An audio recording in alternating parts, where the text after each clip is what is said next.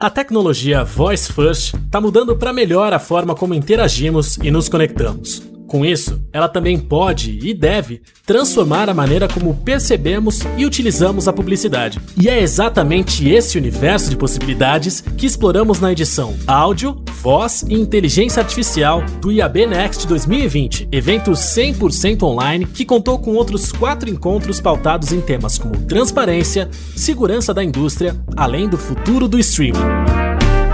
Confira agora os principais destaques do primeiro dia, que recebeu ninguém menos do que Pete Erickson, o idealizador da comunidade Voice Summit e fundador da Moldev, empresa especializada na construção de comunidades para fomentar o desenvolvimento de tecnologias.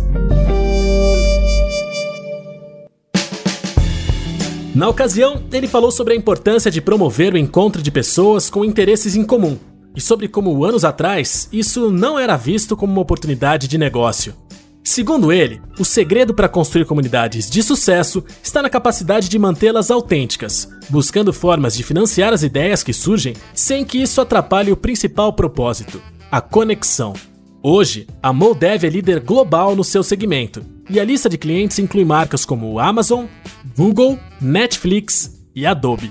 Para fazer a roda girar, Pitch conta com 115 mil profissionais para atender aos eventos da empresa e uma equipe de 45 colaboradores ao redor do mundo que exercem papéis fundamentais na construção das comunidades, design gráfico, produção, marketing digital e muito mais.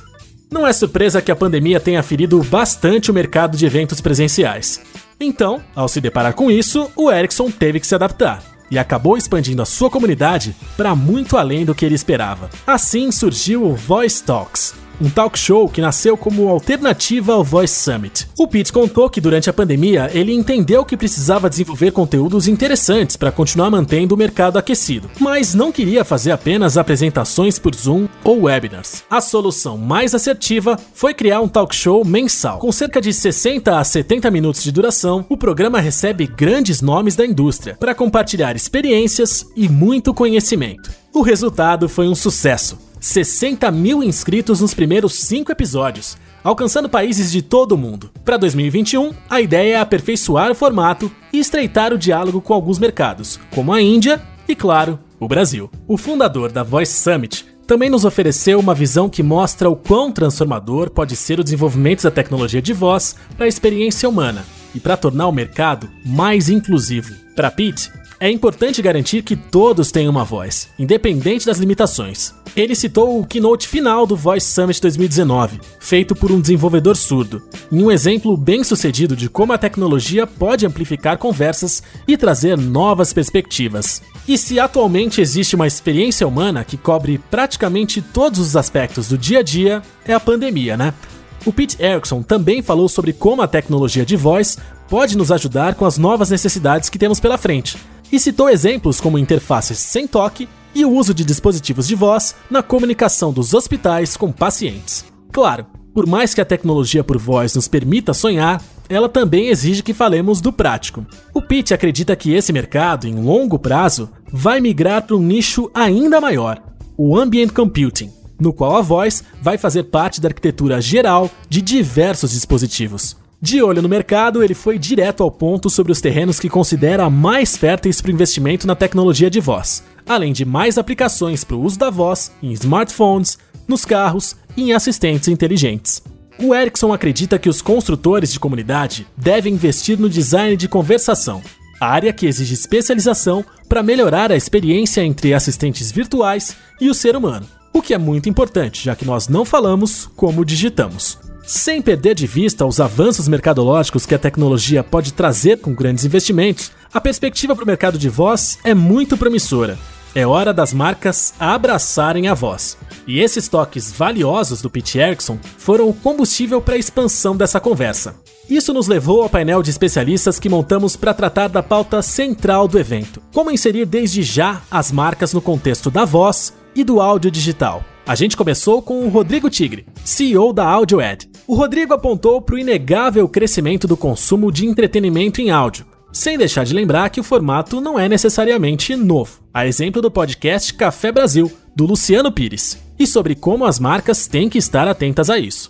Dificuldade que a gente tem hoje na parte de publicidade é exatamente mostrar para as marcas essa importância, que a gente já tem um consumo de massa na internet, nesse ambiente, mas acho que as marcas estão descobrindo como usar e como se apropriar e entrar nesse ecossistema. É, e uma coisa também interessante que a gente vê que teve um boom do áudio é a questão dos podcasts, né? Já é uma coisa antiga, né? A gente tem aí o Luciano, por exemplo, fazendo podcast desde 2006, ativamente, a gente sabe que é um trabalho árduo de produzir conteúdo ao longo desse esse tempo todo com relevância. E as pessoas estão descobrindo exatamente isso, que o áudio, como o Luciano gosta de dizer, ele é muito generoso, né? ele te acompanha nesses momentos que você não precisa ter uma tela na sua frente. Não, eu estou passeando, indo para casa, trabalho para casa, estou passeando com o cachorro, estou lavando louça, né? Eu consigo estar, tá, claro, escutando música ou aprendendo, me entretendo, escutando podcast. Muita gente tem descoberto isso, né? E por mais que esse crescimento seja constante de longa data, ele também foi acelerado pela pandemia.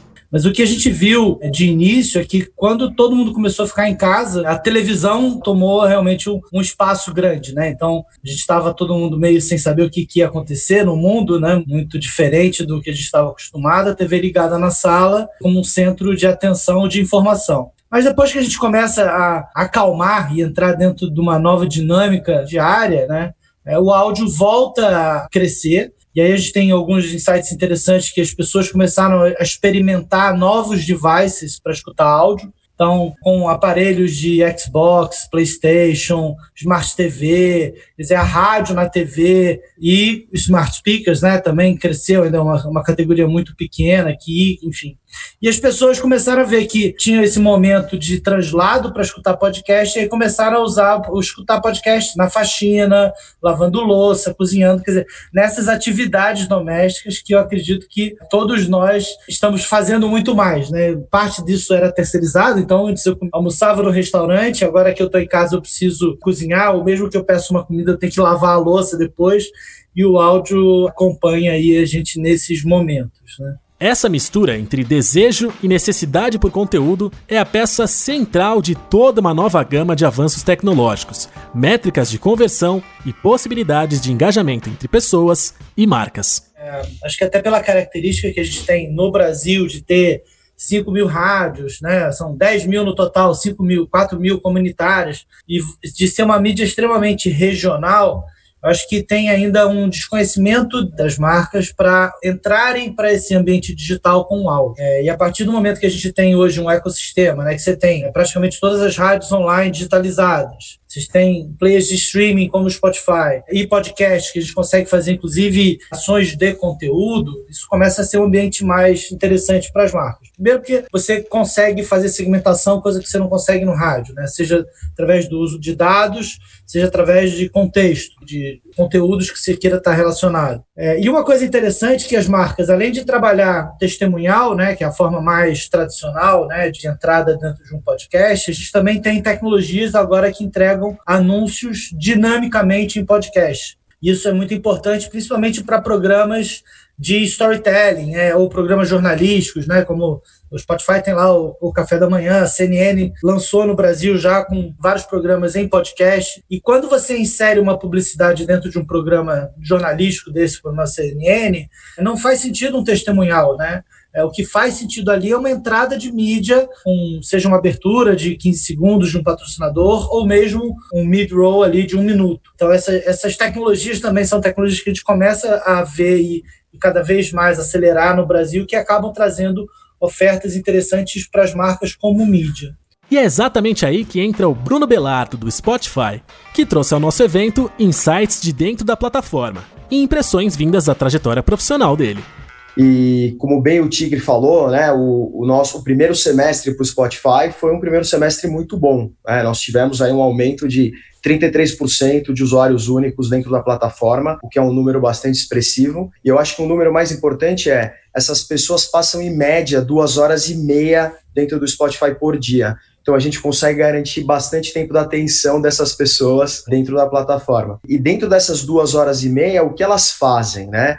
É, claro, o consumo de música é bastante expressivo, mas também quando a gente olha para o mundo dos podcasts, a gente teve um aumento de 16% no consumo de podcast, o que já diz que o podcast era uma mídia de nicho, né? era um produto de nicho e agora é um produto de massa. Né? Todo mundo ouve podcast, todo mundo ouve cada vez mais. Tanto é que dentro do Spotify nós temos mais de um milhão e meio de podcasts disponíveis, aí divididos pelos diversos assuntos. Ele também reforçou o poder do áudio como mídia de consumo e estímulo sensorial. E é claro, né, dentro desse novo normal, a gente entende que os comportamentos mudaram bastante nessa nova época, mas o dia ele continua o mesmo, né? Então hoje é menos importante os traslados, mas ao mesmo tempo as atividades dentro de casa ganharam muita importância e ganharam muita relevância.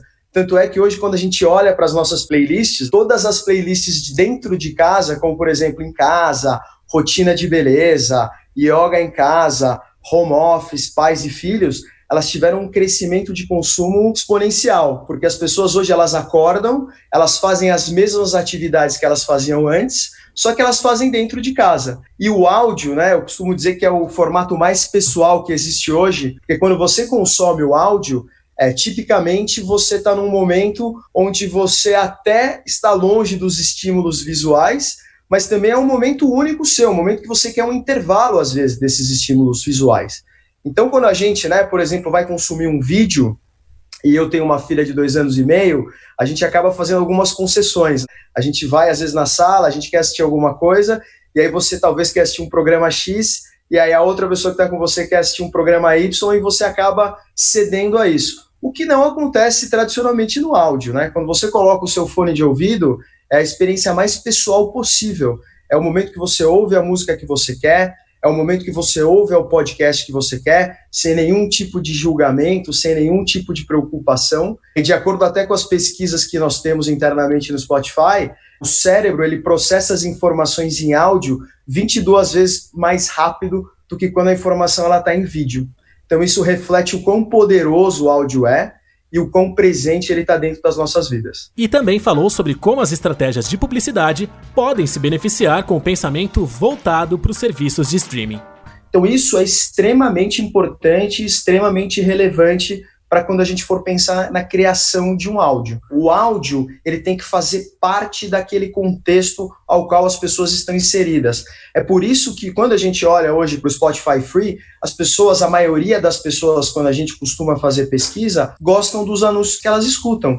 E elas gostam por quê? Porque as marcas elas tentam fazer parte daquela narrativa, né? Os anúncios eles são muito mais imersivos do que invasivos que é uma lógica contrária quando a gente vai para a rádio. Você tem aqueles blocos de intervalo, você tem aquele momento que você precisa fazer um barulho e chamar a atenção, e aqui não, aqui o áudio é emoção. É, o áudio é uma oportunidade que você tem de desenvolver tua criatividade para despertar emoções dentro das pessoas. Então a gente tem que se aproveitar disso e cada vez mais entender que entre uma música e outra, ou dentro de um podcast, ou em algum momento que a pessoa está lá consumindo a mídia mais pessoal de todas, que é o áudio, a gente tem que fazer parte daquilo.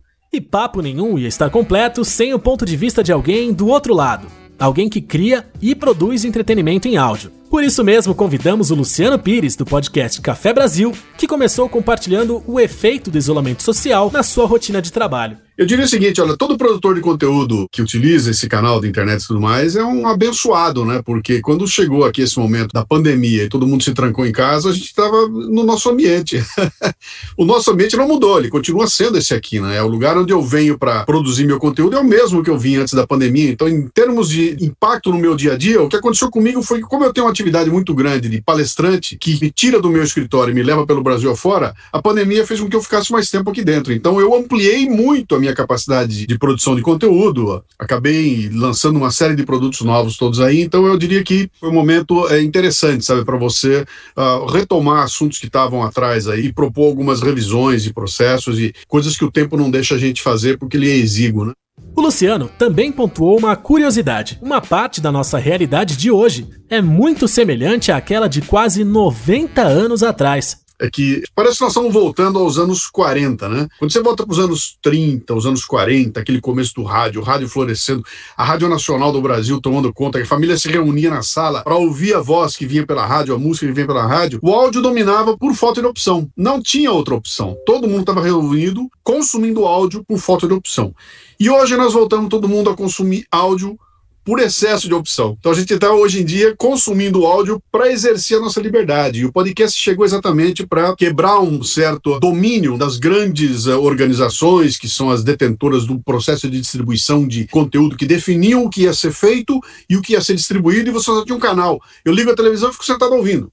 Ligo e fico sentado ouvindo. E o podcast chega e fala para você: olha, agora a programação é tua, tá? Você, como ouvinte, pode escolher o que ouvir, quando ouvir, a hora que ouvir, do jeito que ouvir, na velocidade que quiser ouvir. Isso é uma chuva de liberdade, né? Para mim, como produtor de conteúdo, e para o meu ouvinte, como ouvinte de conteúdo. Então é muito interessante assistir esse ciclo do áudio retomar e agora por um motivo diferente do que era nos anos 40. O que culmina numa observação muito pontual sobre o foco que as marcas devem ter ao trabalhar com áudio digital qualidade ao invés de quantidade o ouvinte do podcast tem essa disposição, esse engajamento de parar o que ele está fazendo para acessar um site que teoricamente não tem nada para ele e dizer lá, cara, que legal que você está patrocinando o programa que eu amo. Cara, isso em termos de branding, isso é uma bomba atômica, porque isso gravou em laser na mente das pessoas aquela marca que até então ninguém sabia direito o que era, né? Então acabou virando um tremendo case. O pessoal do marketing não entendeu nada do que estava vendo lá, porque eles não estão acostumados a esse tipo de retorno, né? Isso demonstra claramente que o podcast tem uma capacidade de engajamento que é única. Pois é, e isso é só a ponta do iceberg. Além de mais pérolas desses convidados, o IAB Next ainda contou com as participações de Simone Clias e Jason Birmingham, artistas vocais e criadores do Pixel Voice, e também de Declan Moore, chefe internacional da Wondery. E aí, que tal ter acesso ao material completo? É só correr para o canal do IAB Brasil no YouTube e conferir tudo o que rolou na primeira edição do evento. No próximo episódio, a gente fala sobre transparência, confiabilidade e em como a publicidade pode ajudar a combater a desinformação na internet. Nos vemos lá! Agradecemos a você pela audiência e ao Spotify e a AudioEd, patrocinadores da trilha de áudio do IAB Next.